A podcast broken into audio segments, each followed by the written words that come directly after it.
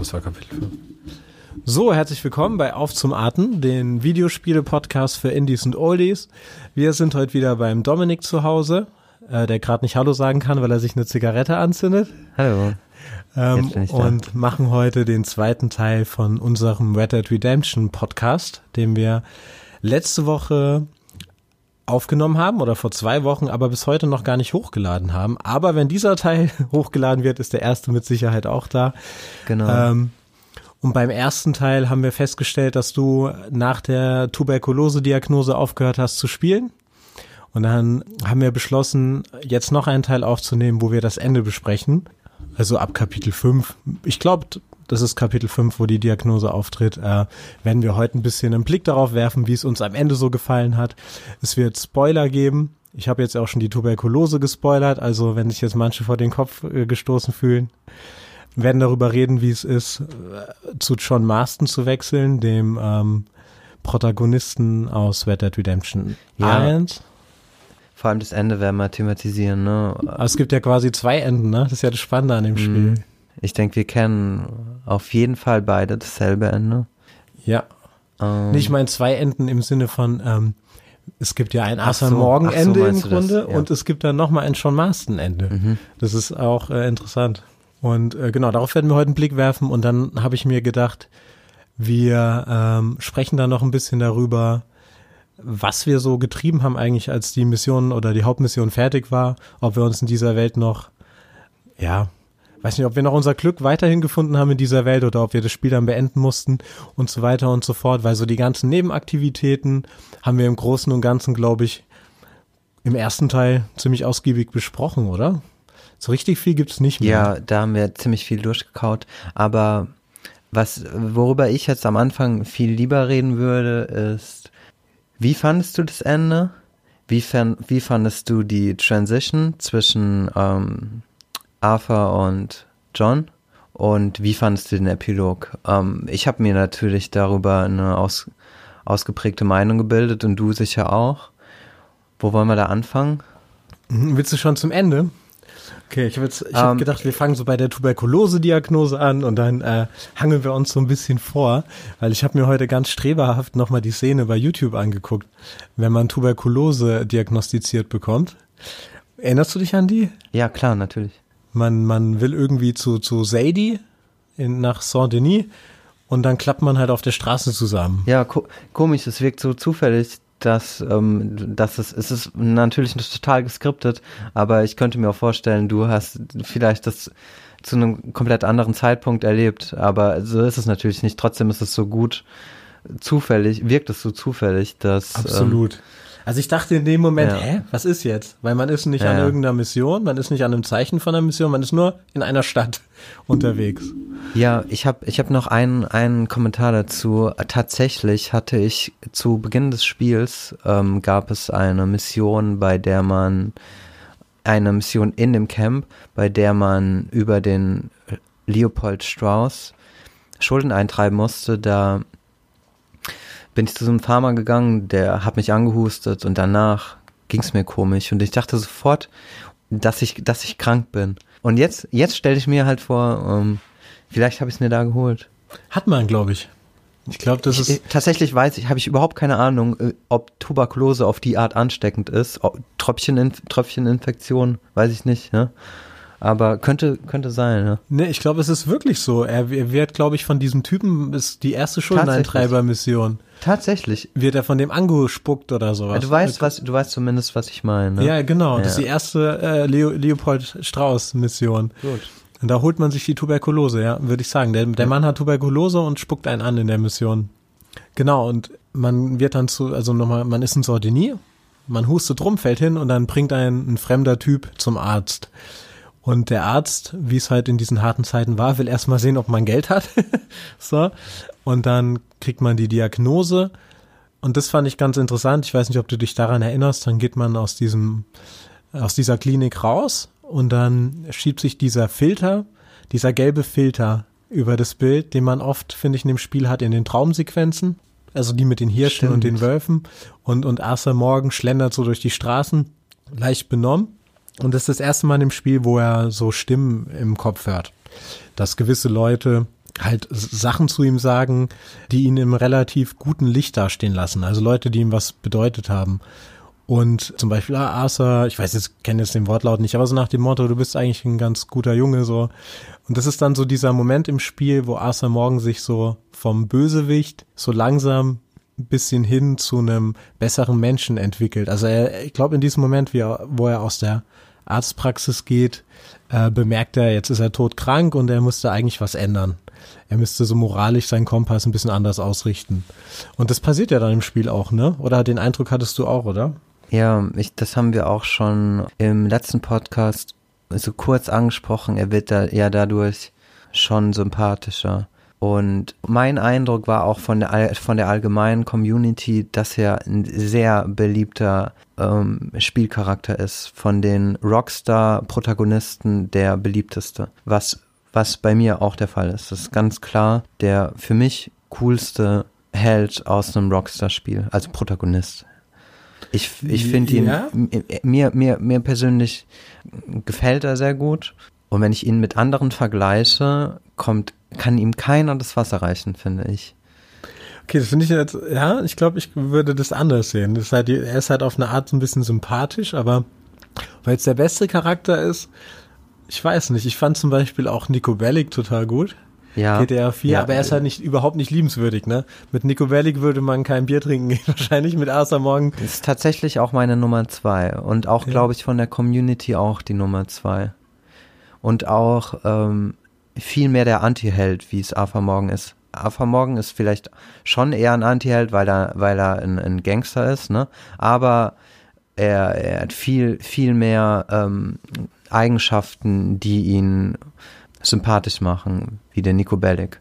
Trotzdem ist, ist Nico Bellic eine ziemlich ziemliche Kultfigur. Ist halt ein gut geschriebener Charakter. Ja, ja, ist ja. eine gute Figur auf Und jeden John Fall. Marston, ja, war ja eigentlich vom moralischen Kompass und so vergleichbar mit ähm, Arthur Morgan. Der war halt so ein bisschen gezwungen in seiner Gangsterrolle, ne? Dadurch, dass er von, von den, wie heißen die von diesem FBI aus seine alten Freunde aufsuchen muss im ersten Teil, ist er quasi gezwungen zu töten, ne? Er ist nicht so der ausgesuchte Outlaw.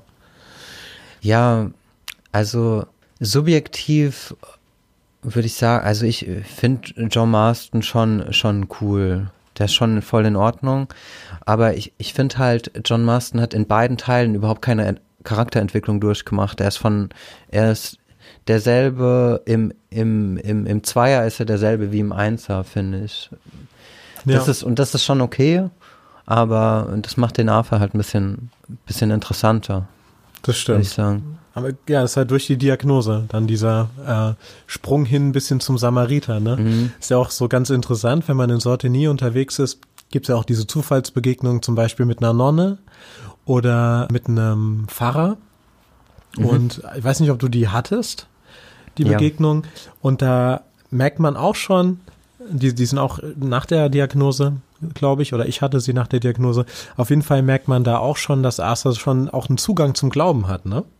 Also, dass ähm, sie ihn irgendwie schon kitzeln mit ihrem Geschwätz, die Nonnen und der Pfarrer, dass sie, dass er in den Momenten in sich kehrt und immer so eine, ja, berührte, für seine Verhältnisse berührte Figur darstellt. Ja, kann sein. Ich habe zumindest wahrgenommen, dass er an dem, an den guten Taten halt teilnimmt. So, ich kann jetzt nicht genau sagen, ob das mit ihm mit dem Glauben zu tun hat, weil auch nach seiner Diagnose habe ich von ihm keine religiösen Züge erkannt. Auch in den in den Missionen, also ich habe es zumindest nicht bemerkt. Ich weiß nicht, wie das in deiner Wahrnehmung ist. Aber nee, ist nicht direkt religiös, aber dass er so so weiß, irgendwie das Gute im Menschen mhm. ist was wert und ist vielleicht auch bei ihm da und ähm, so für seine relativ harte Schale hat er dann da oft so ähm, ein bisschen angegriffener gewirkt. Auch gerade wenn er mit den religiösen Figuren äh, im Umgang war, würde ich sagen. Ja, was was mir halt besonders gefallen hat in, in, in, in solchen Missionen, und das haben wir auch schon leicht im letzten Podcast besprochen, ist, dass wenn er ein Kompliment bekommen hat, was er für ein toller Typ ist, da hat er sich selbst runtergespielt, so klein gemacht, so ein bisschen. Ja. Weil er dann gesagt hat, ah, nee, bin ich nicht, so. Und das ist was, das ähm, finde ich persönlich sehr sympathisch. So, ich, ich könnte mir vorstellen, sowas würde ich auch sagen, vielleicht. Aber er war es halt auch. Ich meine, er ist ein Mörder, ne? Darf man nicht vergessen Ja, bei einem. ja. So. Ja. Ich meine, vor allem diese Leopold Strauß-Missionen Ja. sind ja unter aller Kanone moralisch gesehen, ja. Ja, und da fällt mir nicht auch ein. Ich, ich glaube, ich habe beim letzten Mal auch erzählt, dass ich ähm, diese, diese Schuldeneintreibungsmission anders gespielt habe nach der Diagnose. Und dass es auch zum Charakter auch ein bisschen gepasst hat, aber auch meine eigenen Entscheidungen waren. Ich habe mich dann dafür entschieden, auf die Schulden zu scheißen und ähm, lieber dann halt was Gutes zu tun. Und wurde das durch die Diagnose beeinflusst? Vielleicht. Kann, konnte man die Schuldeneintreiber-Mission dann überhaupt noch spielen? Weil Ja, irgendwann wirft ja. er den Strauß ja raus. Das ist ja dann auch so, so ein ähm, Umdenken, das bei ihm einsetzt. Der besucht ja nach der Diagnose irgendwann, ich weiß nicht wie umgehend, die Familie des Mannes, den er da am Anfang getötet hat, der ihm Tuberkulose übertragen hat, aller Voraussicht nach. Und ähm, tut da nochmal Gutes für die Familie. Ach, das ist diese Familie, ja. ja, es ist so die eine Frau, Frau- und ein kleines Kind. Ja, und die Frau mag äh, oder ein Kind. ein junger Mann. Die Frau und die Ja. Frau mag ihn gar nicht, ne? Genau. Die Frau schickt, die Frau verscheucht ihn immer, wenn er kommt. Und, Und aber jedes, er, jedes Mal gibt ihr ihn Geld und so. Genau, Ja, ja. Da, da, da wird irgendwie der Junge in der Mine gemobbt, Minenarbeiter wird gemobbt und er bringt der, also er hilft ihm und bringt der Frau Geld und so weiter. Und das ist ja auch so ein Fall von Läuterung, glaube ich. Oder das so ein bisschen Altes wieder gut machen, ja. Auch wenn es halt dafür zu spät ist. Mhm. Die, die Frau nimmt das Geld auch an und sagt dann auch sowas wie, warum sind sie nicht früher ein guter Mensch gewesen, bevor sie meinen Mann äh, umgebracht haben oder so. Und ähm, Genau, und dann irgendwann wirft er ja auch, auch in, im Zuge dieser Diagnose, würde ich sagen, diesen Leopold Strauß aus dem Camp raus. Dass er halt zu dem geht und sagt, das ist, was er macht, das geht nicht. Und ihn quasi mit halber körperlicher Gewalt äh, des Feldes verweist. Weiß nicht, ob du dich daran erinnerst. Ja, ich erinnere mich daran. Ich glaube, man hat noch mal so drei Missionen, in denen man Schulden eintreiben muss. Ich habe mich bei allen drei Missionen dafür entschieden, glaube ich auf jeden Fall, ähm, die Schulden zu den den Personen zu erlassen. Und im Anschluss habe ich den Leopold Strauß dann oder hat der AFA ihn aus dem Camp geschmissen. Das war ja dann nicht mehr die Entscheidung des Spielers, sondern es hat er einfach getan, ja, glaube ich. ja. Das heißt, du bist auch noch zum Samariter geworden. Ja, ja. Und dann geht's auch zack, zack auf zack weiter ähm, mit, mit, der, mit der letzten Mission. Ich hatte das Gefühl, das ging dann ganz schnell. Ich habe auch das Gefühl, so, so sehr wie sich das Spiel so streckt eine Weile, weil Dutch immer sagt, ein großes Ding noch. Und dann äh, macht man das große Ding und dann kommt noch ein großes Ding. So sehr nimmt es irgendwann Fahrt auf. Am Ende dachte ich so, jetzt geht's aber Schlag auf Schlag. Ja, ich habe gesagt zack auf zack. Ich wollte sagen Aber es Schlag auf Schlag. Schlag, Zack auf Zack ist auch gut. Zack auf Schlag. Zack auf Es Schlag. geht auf jeden Fall schnell, ja. Ähm, und ich wusste auch vorher, dass es jetzt die letzte Mission ist und ähm, ja, dann kam sie und leider war ich nicht ganz zufrieden damit, wie es wie es geendet ist. Also ja, so, so, so, so Dutch von der Linde, ne, wird dann auch am Ende immer so ein bisschen, äh, man merkt halt irgendwann ganz klar, dass das ein Arschloch ist. Ne? Der lässt ihn schon zum Sterben zurück Ja. und so weiter und so fort. Und dann am Ende kommt's, da gibt's den Maika noch, stimmt. Ja, der Maika nimmt so den Platz von Arthur ein, ist so neuer Liebling von Dutch, von der Linde. Ja, und, und, er Und ist das- der, und er ist der absolute Verräter, der, Der Mega-Verräter, ja, der- sogar der äh, nachgewiesene Verräter, Mhm. der von den Bundesagenten ähm, sogar als Verräter geoutet wurde, Ja, der ihnen der- Infos liefert. der, der Schlimmste unter den Bad Boys, ja. Ist auch so ein Arschloch-Charakter von Ja. Kopf bis Fuß. Er sieht auch so aus. Ja, absolut. Genau, und wenn man dann halt so merkt, Dutch und äh, Maika sind Arschlöcher, dann äh, lenkt am Ende alles in einer Mordsgeschwindigkeit auf diesen Showdown hin. Und ja, ähm, dann schwingt, das finde ich auch eine super Szene, dann schwingt der, der Arthur sich aufs Pferd, reitet los, verabschiedet sich noch von denen, die er gern gehabt hat dort. Und dann kommt so ein Lied. Das einzige Mal im Spiel, das Gesang kommt und so sehr weiter. selten kommt's, ja. Oder vielleicht zweimal. Also. Ja. Und dann reitet man so über so einen Waldweg und sein letzter Ritt wird dann Mm, so von ja. der Musik begleitet. Sehr emotionaler Moment.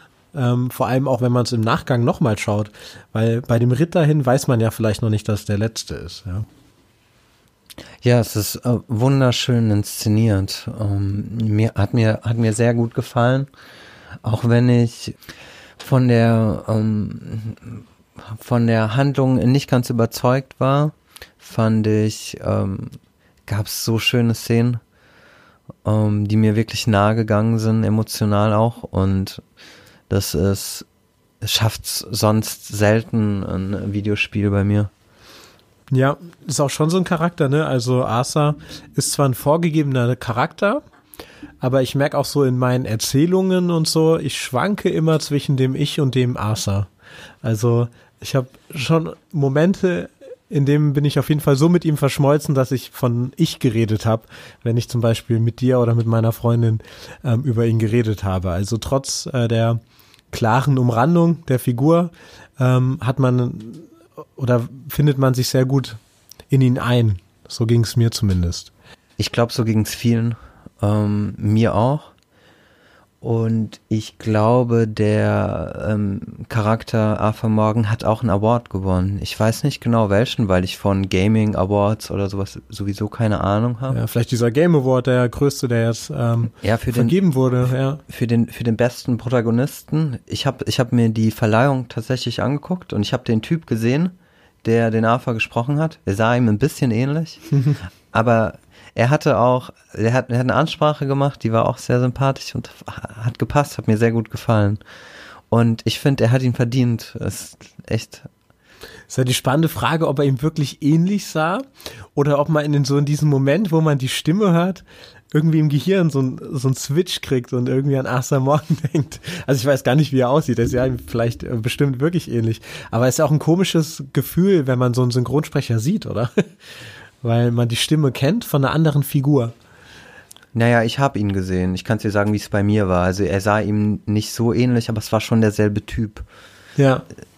Ähm, also auch so ein ähm, großer, ähm, hellbraunhaariger Kerl mit eben der Stimme. Ja, eben, das ist halt, ja. Er hatte auch ähm, der Art und Weise, wie er sich bedankt hat, hat er auch ähm, für mich ein bisschen was von, von dem AFA vermittelt. So. Ja. Aber das war wahrscheinlich von mir so, naja. Ja, auf jeden Fall kommt es dann zu diesem Showdown, ja, eigentlich das Finale des Spiels. Wenn man überhaupt nicht gespoilert wurde, würde man annehmen, jetzt kommt das Finale, weil man geht auf diesen Berg und man kämpft mit Maika, dem Arschloch-Typ, der neben Dutch immer rumhängt, der den eigenen Platz eingenommen hat und so ein ekel, ekelerregendes mhm. Monster mhm. ist. Und äh, das ist nachts und es ist so, so ein gut inszenierter Faustkampf, oder? Kann ja, man sagen. Davor, wenn ich das ganz kurz einwerfen darf, davor kommt meine Lieblingsszene im ganzen Spiel. Oh. Und das ist was für mich, wo, du hast, du hast vorhin erwähnt, wenn man selbst spielt, weiß man noch nicht genau, dass es die letzte, die letzte Mission ist. Ich wusste es auch nicht sicher bis zu einem Punkt. Und das war, wo das Pferd erschossen worden ist. Das war für mich danach ja. ganz klar. Und das war ein, die, die beste Szene im ganzen Spiel. Das hat es mir so nahe gegangen. Wenn er, sie sind auf der Flucht, das Pferd wird angeschossen und dann kommt dieser smooth Übergang in die Cutscene, wo er sich die Zeit nimmt, nochmal zurückzulaufen zum Pferd und sich bei dem Pferd zu bedanken. Ich kann es kaum. Ja, du heulst schon. Ich kann es kaum, ich kann es kaum aussprechen. Das ist ja. mir so nahe gegangen. Ja. Er sagt einfach nur Danke. Und die ja. Art und Weise, das war so schön. Ne? Mega bewegend. Und, und das ist dann einer der Momente, wenn ich auch teilweise bei der Handlung enttäuscht bin, das sind eine, eine der Momente, wo es halt strahlt, das Spiel für mich, wo, wo ich es einfach nur toll finde. So. Ich fand es auch einen sehr traurigen Moment, vor allem so mein, mein AFA, so hieß mein Pferd, der, äh, ich hatte den wirklich seit Beginn des Spiels, ja. Und dann wird er da abgeknallt. Aber es stimmt, es ist natürlich ein Moment, wo man weiß, das kann kein Spiel der Welt erklären. Wenn das jetzt nicht endet, bringen, bringen also wird Rockstar gesteinigt von der Community. Man kann nicht mitten in einem Spiel ein Pferd von einem äh, Character killen. So, das ist so auf jeden Fall der Moment, in dem man weiß, okay, jetzt geht's vorüber. Ja, aber ich meine, wenn es darum geht, Sympathie für den äh, Charakter zu entwickeln, das ist halt ein Moment, wo du halt, wo, er, wo der Affe halt schon sehr sympathisch ähm, inszeniert wird. Ja, er hat halt zurückläuft Respekt. und sagt Danke zum Pferd. Ja, einfach hard touching. Schön. Ja. Wirklich echt schön gemacht. Und der, der Showdown, ähm, da habe ich dann auch, ich wusste natürlich nicht, wie es endet, ähm, aber habe natürlich auch nicht mehr viel Hoffnung gehabt, dass der Arthur das überlebt, ja. Ähm, und der ist ein relativ langer Faustkampf. Man hat ja in dem Spiel öfters mal so einen Saloon-Kampf oder irgendwo im Matsch äh, rauft man mal mit einem Banditen, aber der Kampf war gefühlt also endlos. Ja, lange, lange und dreckig. Und man, man, man schaut dem Arthur zu, wie es ihm immer beschissener geht. Und ähm, kann irgendwann kaum noch kriechen. Man sieht den ja dann zu dieser Waffe kriechen. Und auf einmal, glaube ich, steht ja dann der Dutch Plötzlich hinter da. der Waffe ja. Es war ein Kampf nur mit Michael. beendet es dann irgendwie. Man sieht dann, man sieht dann den Arthur. Ich weiß nicht, ich, ich weiß halt nicht, ob, ob das Ende immer gleich ist. Bei mir war es dann so, dass ich dann am Ende doch alleine war und in den Sonnenaufgang geguckt habe und dann war es aus. Mhm. Was ich noch interessant fand, noch als kleinen Einwurf, man hat auch das Gefühl, Dutch und Maika gehen getrennte Wege, ne? Der Dutch geht in die eine Richtung, Maika in die andere. Ja, ich glaube, man hat stimmt, dann bei ja. dem Ende so für einen kurzen Moment das Gefühl, der Dutch glaubt doch, dass Maika die Ratte ist. Ja, was ja dann am Ende nochmal interessant wird. Ich Hm. ja, hatte- ich meine, für ihn ist natürlich schwierig. Er hat, ich, sicher hat er seine Zweifel. Ja. Aber hat er, den hat, die hat er an allen, auch an Arthur und an John und an Micah, klar. Aber es gibt ja eine Ratte, genau. Das war ja. ja. Aber, aber ich hatte das gleiche Ende wie du. Also, dass äh, Arthur ähm, auf diesem Stein liegt und dann geht die Sonne auf. Und das ist ganz interessant. Ich weiß nicht, ob du es wusstest. Man hat ja diesen Karma-Meter, also diesen Ehre-Level, wo man ehrelos sein kann oder Ehre voll. Und wenn man halt ähm, da relativ weit rechts ist, das heißt ähm, Ehre voll, dann hat man diese Szene, die wir hatten. Das ist quasi sinnbildlich für in Das den das, Himmel kommen. Ja, das die dachte Sonne- ich mir, ja. so ein Erweckungserlebnis, die Sonne geht auf, Himmel. Mhm. Ähm, hat man den links, also hat man sich unmoralisch verhalten die ganze Zeit, dann hat man ein Gewitter und ähm, es ist eher quasi sinnbildlich für die Hölle, was dann gezeigt wird. Sehr interessant. Interessant, Das ja. sind so die Sachen, die kriegt man halt als Spieler gar nicht mit, wenn man sich nicht nochmal informiert, weil es halt einfach so, so, äh, man nur die Möglichkeit hat, eins davon zu erleben, ja. Ja, aber wenn du dich informiert hast, dann weißt du auch, bestimmt, dass es nochmal ein ganz anderes Ende gibt. Und damit meine ich nicht den Epilog, sondern Mhm. nochmal ein Ende ähm, Ah, auch- an einer anderen Stelle. An der anderen Stelle, okay, nur Ja. ganz kurz, ich habe einen Fehler gemacht. Äh, bei dem anderen wird erschießt Maika auch noch äh, Arthur. Bei dem äh, Höllenende. Ah, Das heißt, Arthur okay. liegt nicht auf dem Stein und sieht das Gewitter, sondern er wird erschossen Mhm. bei Gewitter. Ja, aber dann gibt's noch mal ähm, eine andere Szene, auch eine sehr schöne Szene, die wir übersprungen haben, äh, wo der Arthur dem John den Hut gibt, seinen Hut, den man dann auch später mit dem John behält. Aber ich glaube vorher noch, vorher ähm, hat man die Möglichkeit mit dem Arthur zu entscheiden, in, hilft man dem John oder geht man zurück und holt sich irgendwie die Kohle, Kohle, ja. was wahrscheinlich, ich meine, wer macht, Nur Macht Leute, wahrscheinlich niemand. Ja. ich aber habe mir natürlich direkt, ähm, nachdem ich die letzte Mission gespielt habe, das andere Ende angeguckt. Weil ich genau wusste, dass ich sonst niemals, selbst wenn ich es nochmal durchspielen würde, ich würde, ich würde, ich würde es nicht hinkriegen, zurückzugehen zur Kohle. Ähm, aber ich habe mir das Ende angeguckt, das man dann bekommt. Und das ist nochmal ganz anders. Richtig dreckig auch. Also man wird, ähm, man äh, endet, es endet auch damit, dass man gegen den Maika kämpft. Nicht in den Bergen, sondern im Camp. Mhm. Es ist ein Messerkampf und man wird am Ende langsam erstochen vom Maika. Er rammt ihm langsam das Messer in die Brust.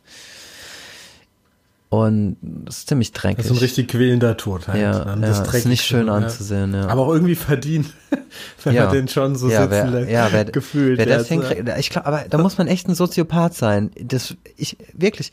Selbst in einem Spiel sowas zu machen, ja. Ja, ich meine, es, es gibt, es gibt ja Leute, die spielen Red Dead Redemption zweimal durch, einmal als guter und einmal als schlechter. Und wenn ich das machen würde, ich würde es, ich würde es trotzdem nicht hinkriegen, das, da nicht mitzugehen, ja. Nee, dafür ist es dann zu realistisch, ne? Ja, also ja, das genau. ist dann so, den Schritt geht man da nicht in so einem Spiel. Also ich könnte das auch nicht. Ja. Und das ist auch eh so, so die, die Freundschaft zwischen Arthur und John entwickelt sich ja auch erst relativ spät im Spiel, finde ich. Man, irgendwann sagt er dann halt so zu John, hey, äh, hau ab. Also die holen den John aus dem Knast, Sadie und er, Sadie und Arthur ähm, weil John zurückgelassen wurde von Dutch. Und danach entwickelt sich erst so richtig die Freundschaft. Das würde ich sagen im letzten Viertel von dem Arthur Morgan Part im Spiel. Und im Grunde ist er so ein bisschen Tippgeber, ne, für John. Sagt halt immer, hey, du hast Familie, geh hier weg, mach was Anständiges. So. Ja.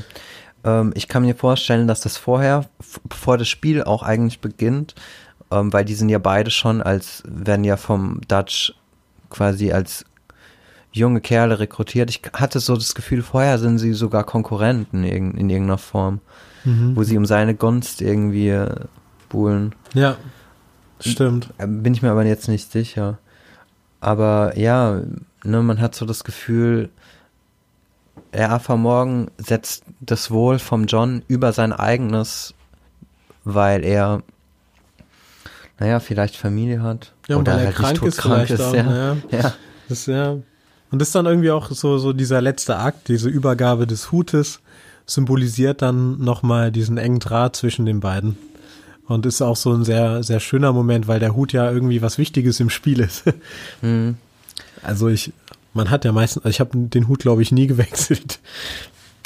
Ähm, ich habe ihn, ich habe ihn, während ich den Arthur im ganzen Spiel gespielt habe, habe ich ihn sehr selten getragen, schon ab und zu.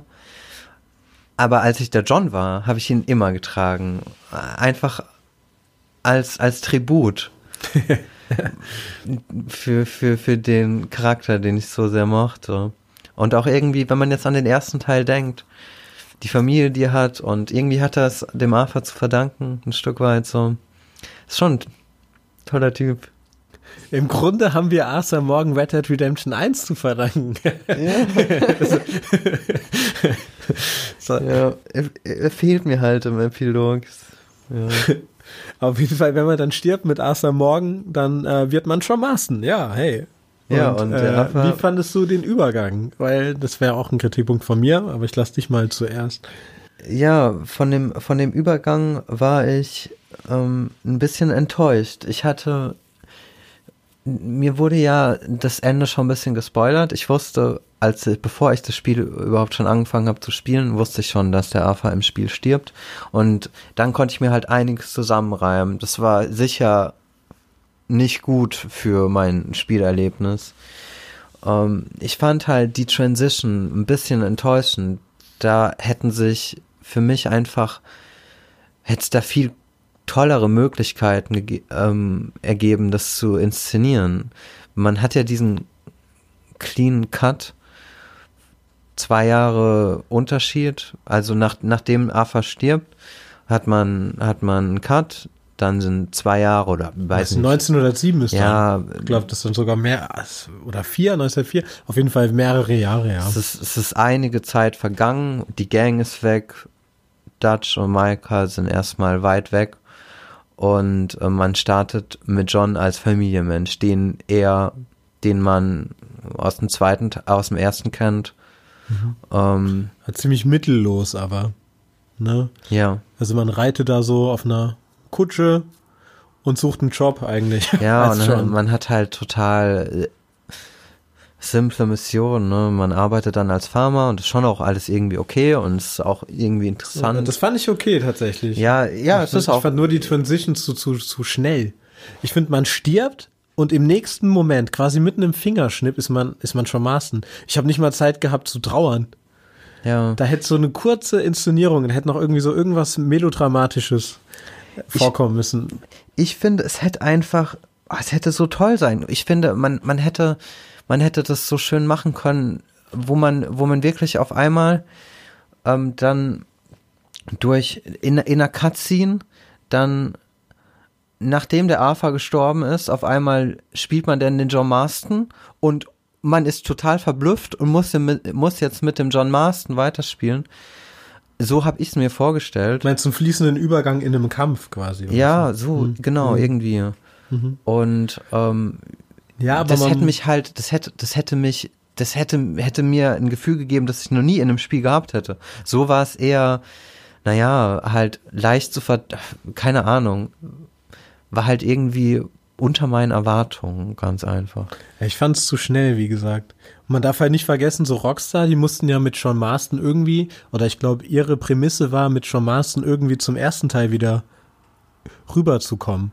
Und das heißt, direkter Übergang, da hat man zwölf Jahre vorm ersten Teil. ähm, für die war das dann perfekt, einen Zeitsprung zu machen. Weil ich denke, die wollen auch, dass wieder Leute Red Dead Redemption 1 kaufen, beziehungsweise vielleicht machen sie ein Remake oder so. Stimmt, ja. Vielleicht ähm, für Leute, für Leute, die Red Dead Redemption 1 nicht gespielt haben. Ähm, klar, wenn ich es nicht gespielt hätte, würde ich es spielen. Auf jeden Fall. Genau. Und ich glaube, das sind sehr ja, viele, weil es hat jetzt schon, glaube ich, fast doppelt so viele Verkäufe wie ja, Red Dead Redemption ja, 1. Ja, aber ich, ich hätte auch, ich hätte, ich hätte auch gespielt, wenn sie den über, wenn die, wenn sie die Transition um, vernünftig gemacht hätten. Ich fand es einfach, um, ich war ein bisschen enttäuscht. Einfach so ein bisschen äh, allgemein von der Handlung, von der, von der letzten Mission. Es war einfach ein bisschen, war mir ein bisschen zu flach. Aber zwischenzeitlich trotzdem wunderschön inszeniert. Ist halt auch extrem schwierig, ne? Also im Grunde reißt du Menschen, die 60 Stunden oder so mit einer Person gespielt haben, aus diesem Spielerlebnis raus und gibst denen einfach im Handumdrehen eine andere Figur an den Controller. Ich finde, es ist halt auch ein extrem krasser Move. Ja, also ich meine, du bist mit dieser Person vertraut, du verbindest die Person mit diesem Spiel. Und auf einmal ist der tot und du spielst komplett jemand anderen und musst Pakete verladen oder so. Ja, aber ist, ist nicht das gerade das Besondere. Ist extrem besonders, aber ja, ich, es ist aber halt auch, ist aber auch, ähm, also es ist wie nochmal anfangen. Also ich hatte in dem Moment das Gefühl, mal abgesehen davon, dass es mir zu schnell ging, wie gesagt, zum dritten Mal und ich nicht trauern konnte um Arthur Morgan, hatte ich auch das Gefühl, naja, jetzt ist mein Pferd weg, mein Charakter ist weg, das sind so die zwei Bezugspunkte, die Gang ist weg und ich bin einfach ein komplett anderer Typ, der in dem Spiel vorher eigentlich keine große Rolle gespielt hat. Das Einzige, was noch hier ist, ist halt die Welt. also ich hatte schon so den Moment, ah ja, okay, das kann ich auch ausmachen, ja. Ich finde, ich musste mich noch mal dran gewöhnen, äh, John Marston zu sein. Hattest du das gar nicht so vom irgendwie? Naja, ich fand, man hatte schon eine kleine Gang. Im Laufe der Mission bekommt man den, den Metzger und den, ähm, den Indianer. Ja, aber am Anfang hast du ja niemanden. Am Anfang ne? hast du deine Familie, das ist deine ja. kleine Gang. Kleine, kleine Gang. Die Familie.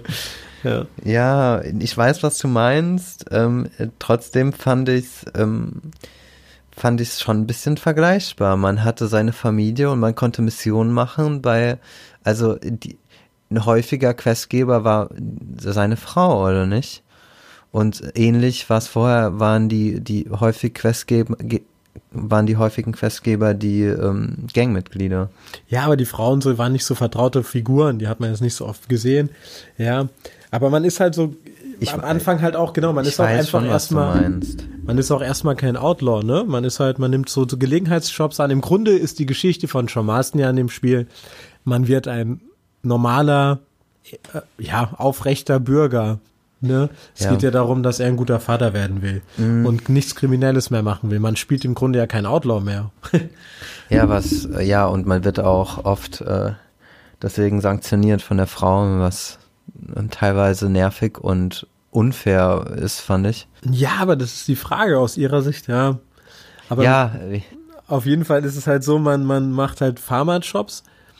Also man, man ist auf irgendeiner Farm angeheuert und dann kommen irgendwelche Räuber und dann erschießt man die und dann hat man gleich einen, ja. hat man gleich einen Stein im Brett irgendwie bei diesem Farmer.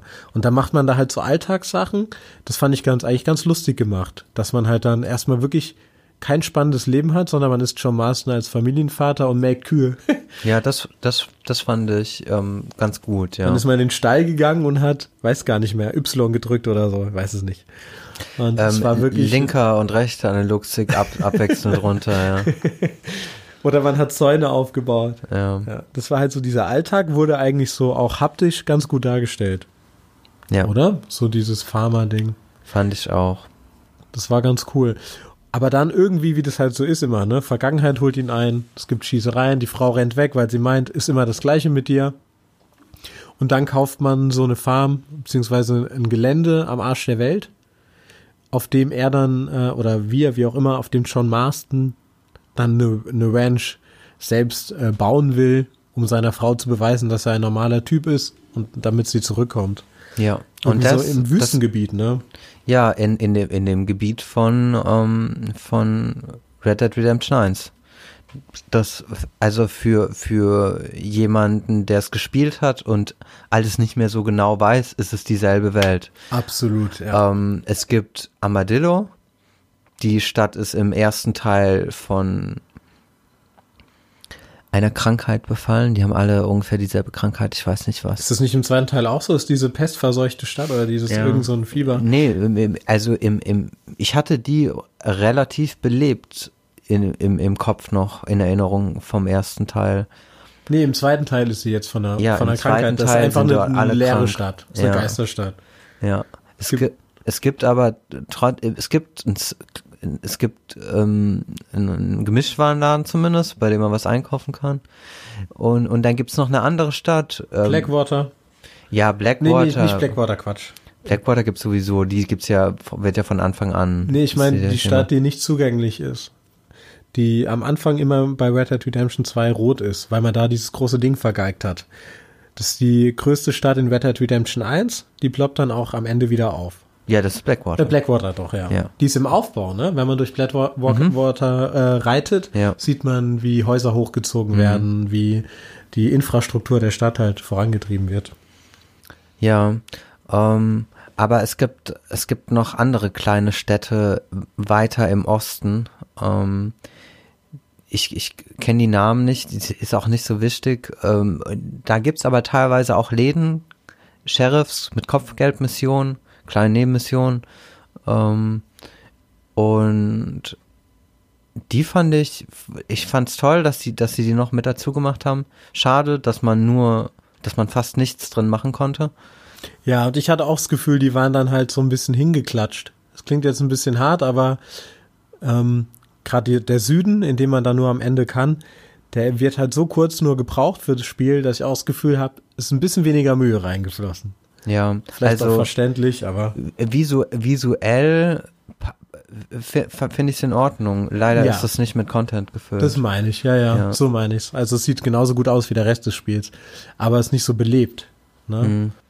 Man hat in, in, in einer der in einer von den Städten hat man ähm, ein zufälliges Ereignis, wo der Sheriff kaltblütig so ein mexikanisches Gangmitglied erschießt und dann macht man ähm, habe ich ein, ein zwei Kopfgeldmissionen für ihn gemacht ähm, Ah, die habe ich gar nicht gemacht. von bei denen äh, die Leute, die ich abgeliefert habe, wurden auch direkt erschossen, glaube ich, oder sowas. Und, und das war halt das Einzigste. Das von mir fand ich schade, aber ja, so ist es halt. Ja, aber so beim Durchreiten hast du schon recht, da ging es mir auch so. Ähm, ich habe sogar das Gefühl gehabt, so viele Stellen kenne ich. Obwohl ich acht Jahre kein Red Dead Redemption 1 gespielt habe, bin ich irgendwo lang geritten und dachte mir, ja, den Felsen, hey, an dem du doch irgendwie vor acht Jahren schon hundertmal vorbeigeritten. So. Das war dann auch irgendwie auf ich eine ich Art glaube wieder cool. glaub sogar, ich weiß, welchen Felsen du meinst. So, man, so, man reitet an den Gleisen entlang und guckt auf so einen Felsen, da kann man dann so rechts hochgehen. ist das nicht, ist nicht so nördlich von Armadillo irgendwo? also ich bin da so, ein Felsen. Auf den Karten habe ich, also ich hab, mit den Karten habe ich es jetzt nicht so. Aber es ist genauso dieses Gefühl, dieser Süden der Staaten und Mexiko holt einen so zurück ins Einser. Das Ja. ist ja auch nochmal dieser Sprung, ne? Dieses Appetithäppchen, nochmal Red Dead Redemption 1 zu spielen. ja. Und ich denke auch oft dran, aber ich bin noch nicht bereit dafür. Ja, ich weiß nicht, ob ich es nochmal spielen werde. Jedenfalls ähm, habe ich es schon noch genossen, das letzte Stück Land noch zu erkunden. Hast du die Karte komplett aufgedeckt? Ja, aber es war enttäuschend. Also Im Süden meinst du jetzt? ja, ich habe dann wirklich versucht, jeden Fleck noch abzureiten, in der Hoffnung, irgendwas noch zu finden, aber außer der äh, visuellen Befriedigung, ich sonst nichts bekommen. Doch den legendären Weißwedelhirsch. Ich glaube, der war auch da unten. Ja, der ist sehr selten, ja. Das ist sehr, sehr, Nee, den legendären. Ach so, Äh, wirklich. Ach so, den Ja, legendären. Ja. Aber der Weißwedelhirsch, den normalen, den kann ich nicht mehr sehen. Wenn ich einmal in meinem Leben einen östlichen Ja, klar, Wildtruthahn sehe oder einen Weißwedelhirsch, ganz ehrlich, die Viecher Ja, kann ich nicht mehr ja. sehen. Aber nee, da war der legendäre Weißwedelhirsch, war glaube ich in Mexiko. Ah.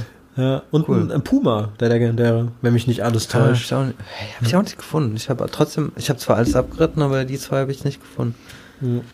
Fand aber auch so durch, als ich so durch Mexiko geritten bin, dachte ich auch die ganze Zeit, es geht jetzt so weiter wie die, wie das ganze Spiel. Und ich war die ganze Zeit so enttäuscht, weil ich dachte, ha, warum passiert hier nichts? Also klar, es ist auch viel weniger los, es ist nicht so besiedelt, aber ähm, ich hatte ganz oft das Gefühl, Aber das ist auch nicht. da muss jetzt mal was kommen. ja, aber wenn ich kurz unterbrechen kann, Mexiko ist das nicht. Mexiko liegt immer noch südlich davon. Da gibt's den, den, den Fluss. Den trennenden Fluss stimmt. Ja. Das heißt, wir bewegen uns keine Sekunde in Mexiko eigentlich, sondern in südlichen Ja, Schaden, ja. ich habe tatsächlich, habe ich ein paar Jungs auf YouTube zugeguckt, wie sie es irgendwie geschafft haben, sich durch Me Mexiko äh, durchzuglitschen und ähm, sind da rumgeritten. das war aber noch enttäuschender, wie die leere Klar, Welt Das gibt's aus. im Norden auch, dass sich Leute durch die Berge geklitscht haben. Ja. ja, aber das ist so schon das Gefühl, irgendwann am Ende so ein bisschen ist eine Sparflamme eingetreten, ne? Also da ist einfach nicht mehr so viel Content da, nicht mehr so viele Zufallsereignisse.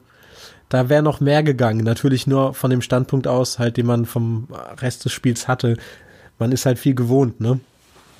Ja, man, ich meine, man kriegt schon noch ein paar schöne Sachen. Man, man schaut der, oh, ich habe den Namen vergessen von der, von der Frau, deren Mann ermordet wurde am Anfang Sadie. des Spiels. Sadie, genau.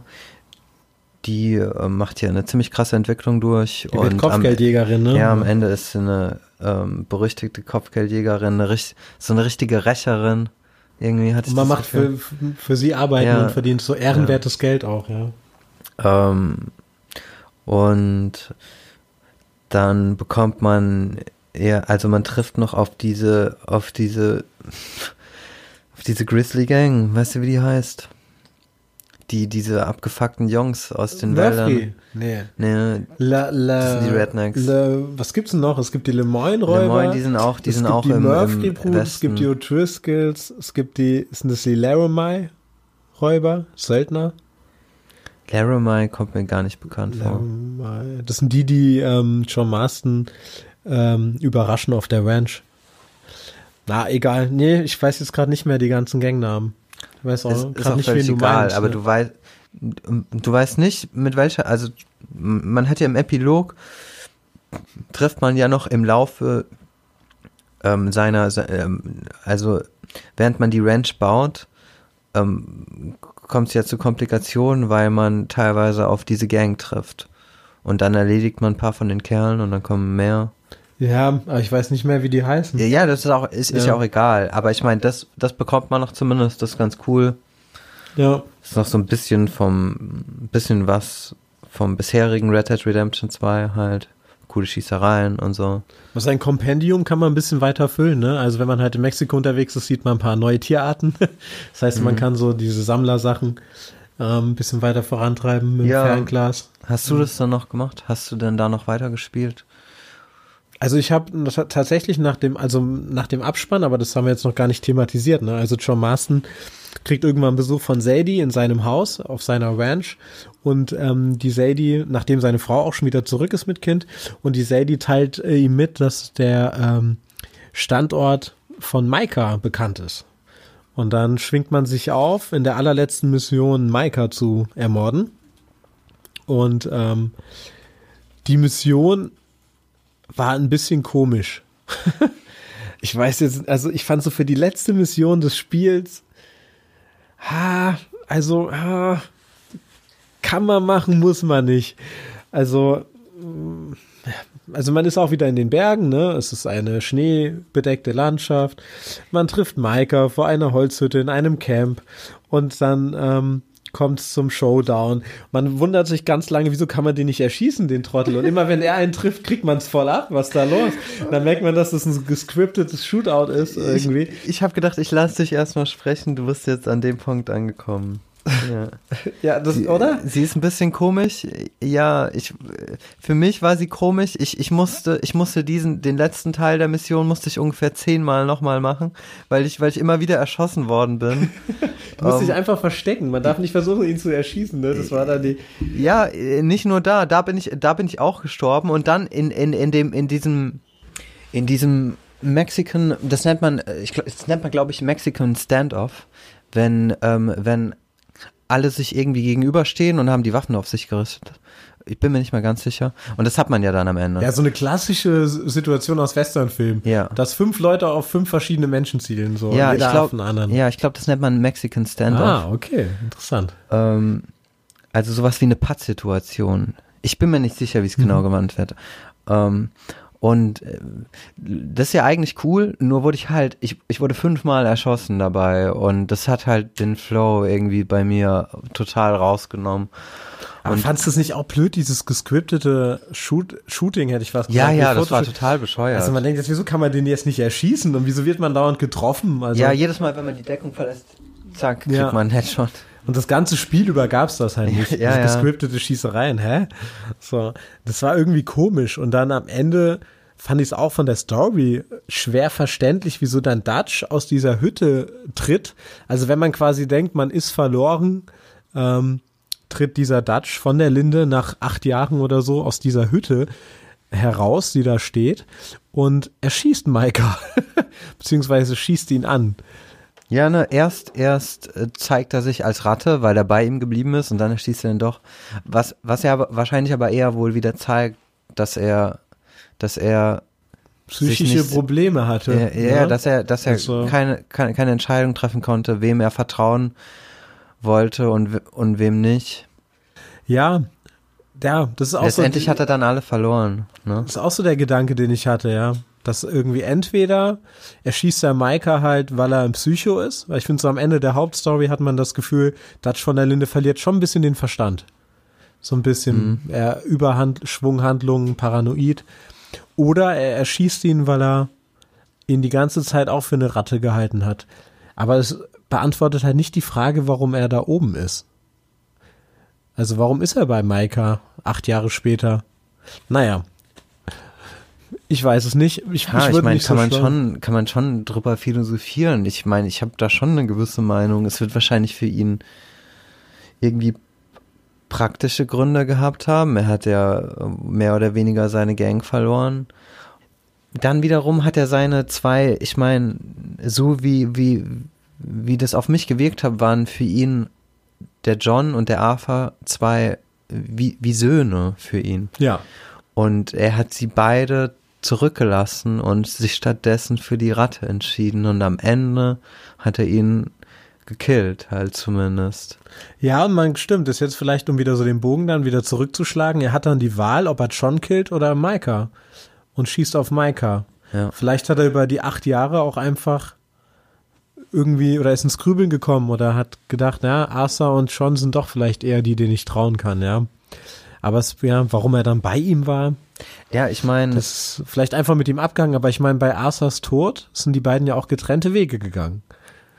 Ne? Ja, einer ja. nach links, einer nach rechts. Das heißt, sie haben sich entweder später wieder zusammengetan oder naja, man wird es nie abschließend äh, beurteilen ja, können. Aber die Frage habe ich mir gestellt. Das ist schon ein bisschen strange, dass er da auch tauft.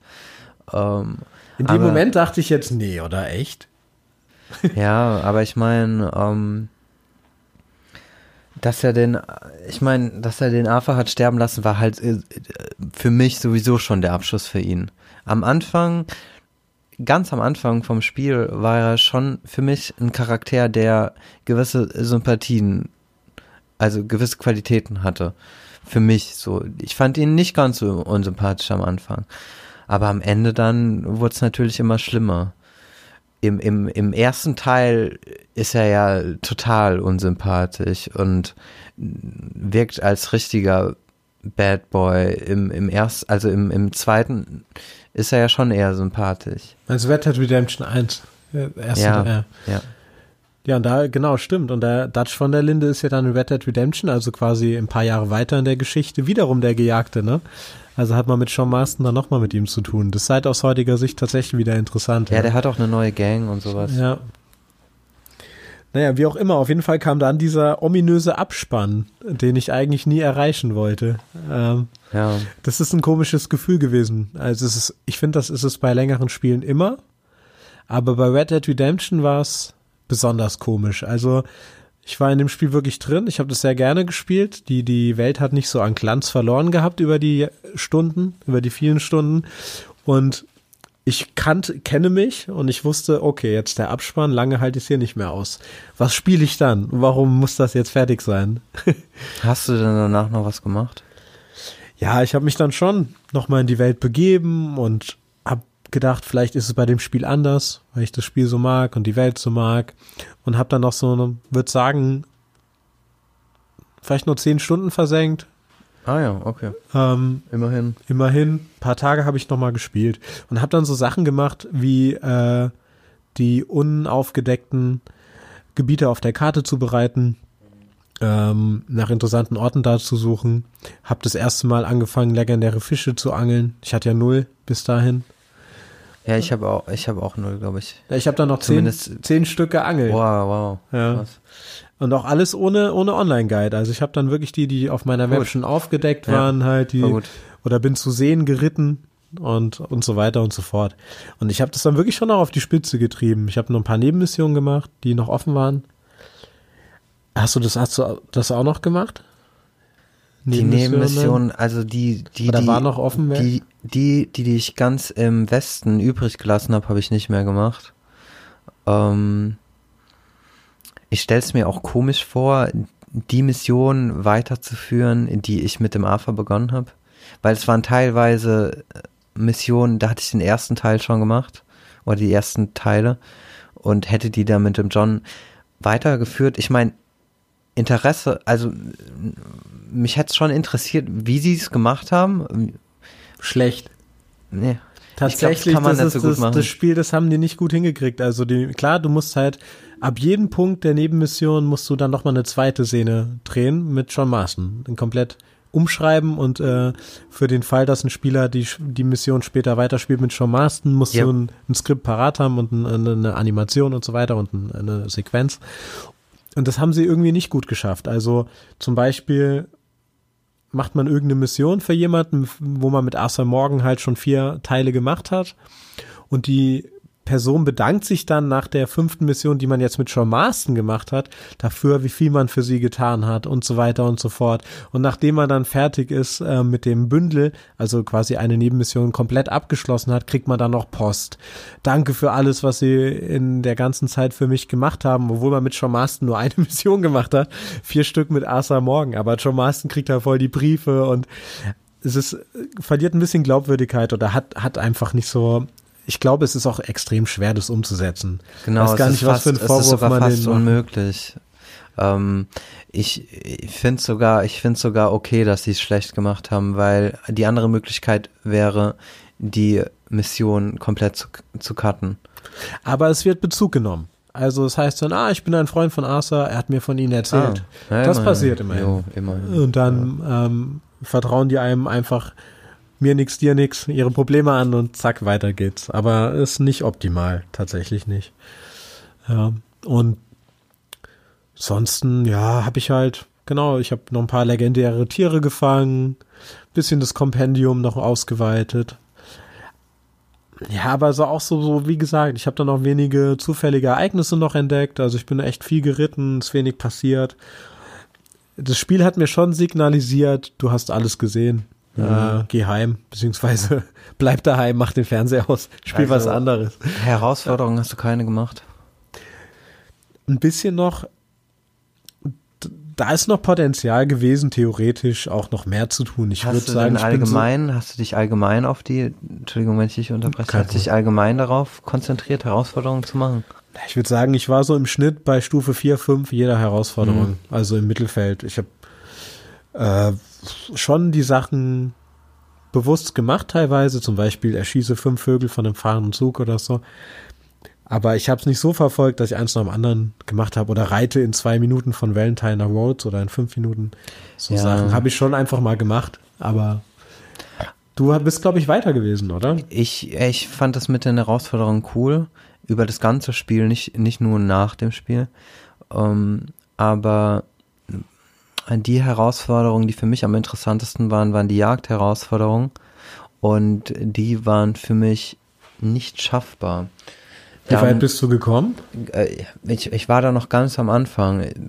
In der dritten, im dritten Segment muss man zehn Tierarten entdecken durch ein Fernglas und das war für mich irgendwie unmöglich.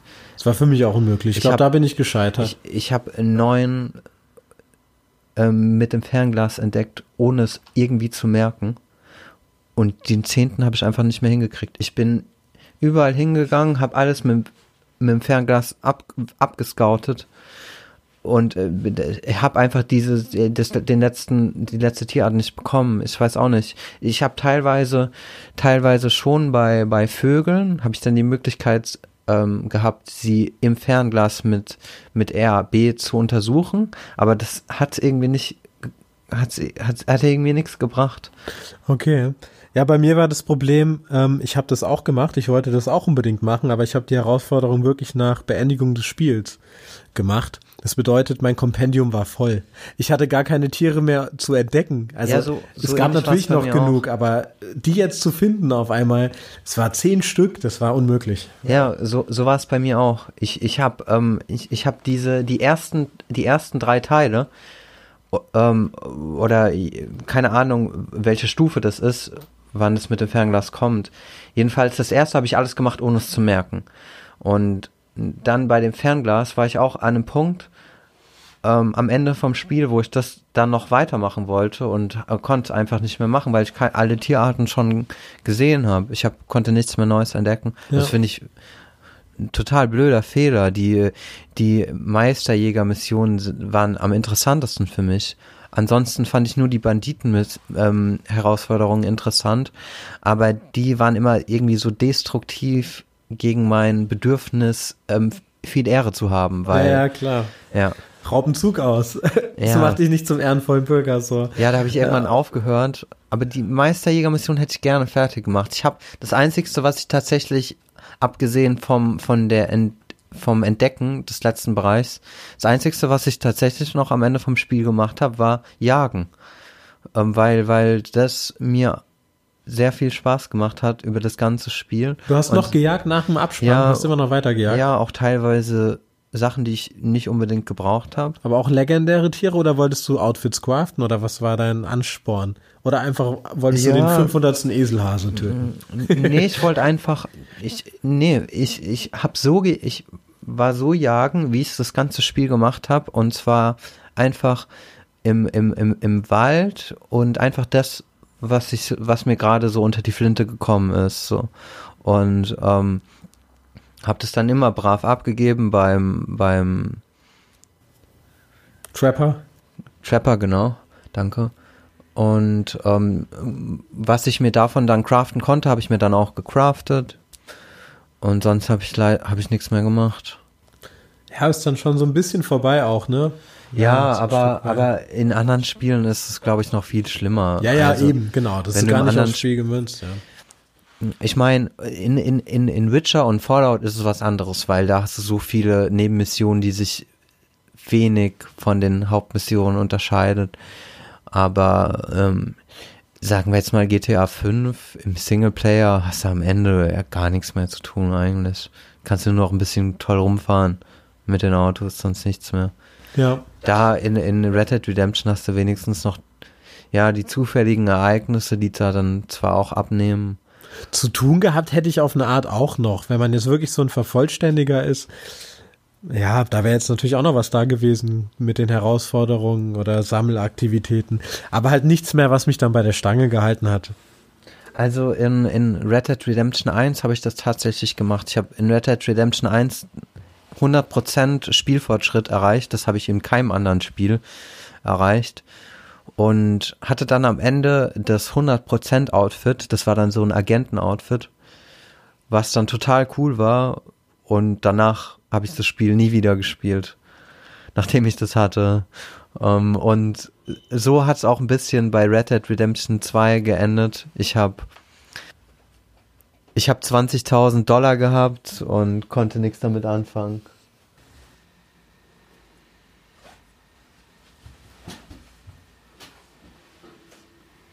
Ja, ich hatte 20.000 Dollar und konnte nichts damit anfangen. Ich habe mir dann zwar noch, ich habe mir dann noch zwar ein paar tolle Pferde gekauft und habe dann aber eigentlich nichts den mehr Araber. gemacht. Nee, den Araber tatsächlich nicht. Ich fand die Turkmans immer ziemlich Nein. cool. Ich meine, ich weiß, ich weiß, dass du dich nicht so für die Rassen interessiert hast. Ich aber schon äh, über das ganze Spiel und ich habe mit dem AFA dann auch alle meine Pferde verloren ähm, auch wenn ich, auch wenn ich mehrere hatte, hatte ich trotzdem ein Hauptpferd, das dann auch mit mir, mit, der letzten Mission auch gestorben ist, das ich auch ganz toll fand. Und ähm, davon gab es verschiedene Versionen. Und ja, ein paar davon habe ich mir dann noch geholt, habe sie dann zugeritten und das war's. Ja, eine Sache, die ich noch vergessen habe, das ist so ein bisschen dann wirklich verzweifelt gewesen. Ich habe äh, noch die Flecken auf der Erde ab, äh, auf der Erde sage ich schon, auf der Karte abgeritten, bei denen ein befestigter Weg relativ weit entfernt war. Ich habe mich quasi so in die richtig mittelbare Wildnis begeben, wo ich das Gefühl hatte, ja, durch die äh, Wegerkennung läuft man ja immer auf den Wegen lang. Habe ich gedacht, ich gehe jetzt nochmal dahin, wo weit und breit kein Weg ist. Und, dachte, und hoffe einfach darauf, dass, dass Rockstar da äh, besonders tolle Sachen für mich versteckt hat. Das war auch extrem anstrengend, aber ich wurde so eins, zweimal belohnt. Und das war dann auch wiederum ganz lustig, aber auch nichts, was mich bei der Stange gehalten hat. Aber ich habe zum Beispiel einen Typen entdeckt, der unter einem Christi begraben war, der halt äh, mit ihm anscheinend gekämpft hat und verloren hat. Und der hat mir dann noch so ein seltenes Messer abgegeben. Oh, cool. Dann habe ich einen ähm, Typen entdeckt, der im Wald lag mit einem Drachen, einem Flugdrachen, abgestürzt war und, auch, und, tot ja. war. Ja, eine Frau war das, glaube ich. Und auf einem Berg in Christie saß ein Mönch. Ähm, cool. einfach auf dem Berg drauf, hat sein Schweigegelübde abgelegt gehabt und ähm, hat halt nichts gesagt. Und wenn du dann mit ihm geärgert hast, konntest du ihn halt erstmal grüßen und dann hast du gemerkt, ah ja, der sagt nichts und dann konntest du ihn die ganze Zeit verärgern und da hatten die ganz viele äh, Schnipsel eingespielt, wo du den Mönch dann ärgern konntest. Na, nerv ich dich? Nerv ich dich? hat Arthur den dann auf dieses total gereizt. Aber er hat kein Wort gesagt. Er hat sein äh, Schweigegelübde nicht gebrochen. das war ziemlich lustig halt. Äh, das ist ein Kleinscheiß und dann habe ich irgendwann ausgemacht, wurde depressiv, habe mich gefragt, was für ein Scheißspiel soll ich jetzt spielen? Weil es wird jetzt kein Open-World-Spiel geben, was mich jetzt befriedigen kann, ähm, weil ich so glücklich war mit diesem Spiel, dass ich beschlossen habe, ich muss irgendwas anderes spielen. Hab mir dann so ein Jump'n'Run runtergeladen Jetzt spiele ich Tomb Raider gerade, den zweiten Teil von der neuen Trilogie, weil ich den ersten gespielt habe, okay fand. Aber es ist eher so ein, so, ein, so fühlt sich an wie so eine Zwischenetappe auf dem Weg zu wieder was Neuem, Coolen. Mhm. Ja. Hattest du diese, diese After, After Game Depression oder diese Leere? Die, weißt du, was ich meine? Wie ich das verkraftet habe? Ähm, naja, ja, schon, ähm, schon, ich fand's schon halt total schade, ne? Man, man, man wartet zu lange auf dieses Spiel und dann hat man seine maximal zwei Monate von einem befriedigendem Spielerlebnis und jetzt ist es vorbei und jetzt gibt's für mich gerade erstmal irgendwie nichts mehr. Ich weiß gar nicht, ähm, für was ich mich begeistern könnte. Ich, ich, ich bin da sowieso total schlecht in, in, in, in solchen Dingen. Ich, ähm, das, du kennst das schon auf jeden Fall von mir, die Hörer kennen es nicht. Ich ähm, neige dazu, am Ende von einem, von einem Spiel ähm, neige ich dazu, die Story-Mission nicht mehr weiterzumachen und so lange Nebenmissionen zu machen, bis ich keinen Bock mehr auf das Spiel habe. Genau, aber das dann, was dann dazu führt, dass du nie das Ende siehst, weil du die Hauptmission Richtig. nicht mehr fertig spielst. Richtig, ich, ja. ähm, ich kenne, ich habe viele Fallout-Teile gespielt und kenne von keinem das Ende. Doch, ich glaube tatsächlich, ich habe mich dann durchgerungen, ähm, bei Fallout 4 noch zu Ende, durch, ähm, zu Ende durchzuspielen, fand es aber nicht gut. Ähm, bei Witcher kenne ich das, habe ich das Ende erst. Ich habe es erst bis zum Ende gespielt, als ich mir die DLCs geholt habe. Erst dann habe ich es zum Ende gespielt und das Ende von der letzten DLC kenne ich auch nicht. Ja. Weil ich es nicht abschließen wollte. Aber bei, bei, bei, bei Red Dead Redemption ähm, wollte ich es auf jeden Fall sehen. Ich meine, darauf kann man nicht verzichten, finde ich. Ähm, und dann habe ich das halt jetzt erlebt, diese Lehre, ja, wofür, was ich vorher, was ich sonst immer versuche ähm, zu vermeiden. Jetzt habe ich das halt, aber dafür habe ich das Spiel abgeschlossen. Das ist auch ein gutes Ja. Gefühl, ne? Ja. Und jetzt, äh, genau, müssen wir uns ja auch ein bisschen auch ein gemeinsames überlegen. Vielleicht jetzt noch kurz den Deckel drauf machen, ne? Red Dead Redemption hat uns beiden total gut gefallen, oder? Kann man auf Ja. jeden Fall so sagen. Gibt noch immer äh, Anlass zur Kritik, aber das wird wahrscheinlich nie ein Spiel erleben, dass, dass ich nicht wenigstens einen Anlass zur Kritik finde, oder? Das gehört dazu. Aber es ist eins der besten Spiele für mich gewesen, die ich bisher gespielt habe. Ja, ich meine, meine, meine Kritikpunkte sind auch nur so, so, so groß, weil meine Erwartungen auch so hoch waren, ne?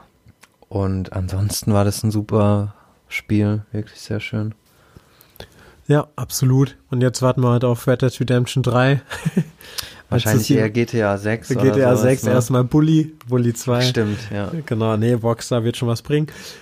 Aber ja, war auf jeden Fall sehr schön, dieses Spiel gespielt zu haben und war jetzt auch voll nett, mit dir drüber zu quatschen, Ja, gleichfalls. die zwei Folgen. Und vielleicht machen wir noch eine Folge über äh, Red Dead Redemption Online.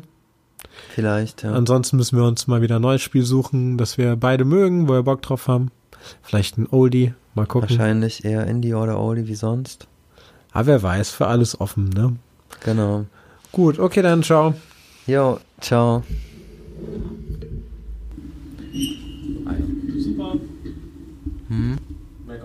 Super.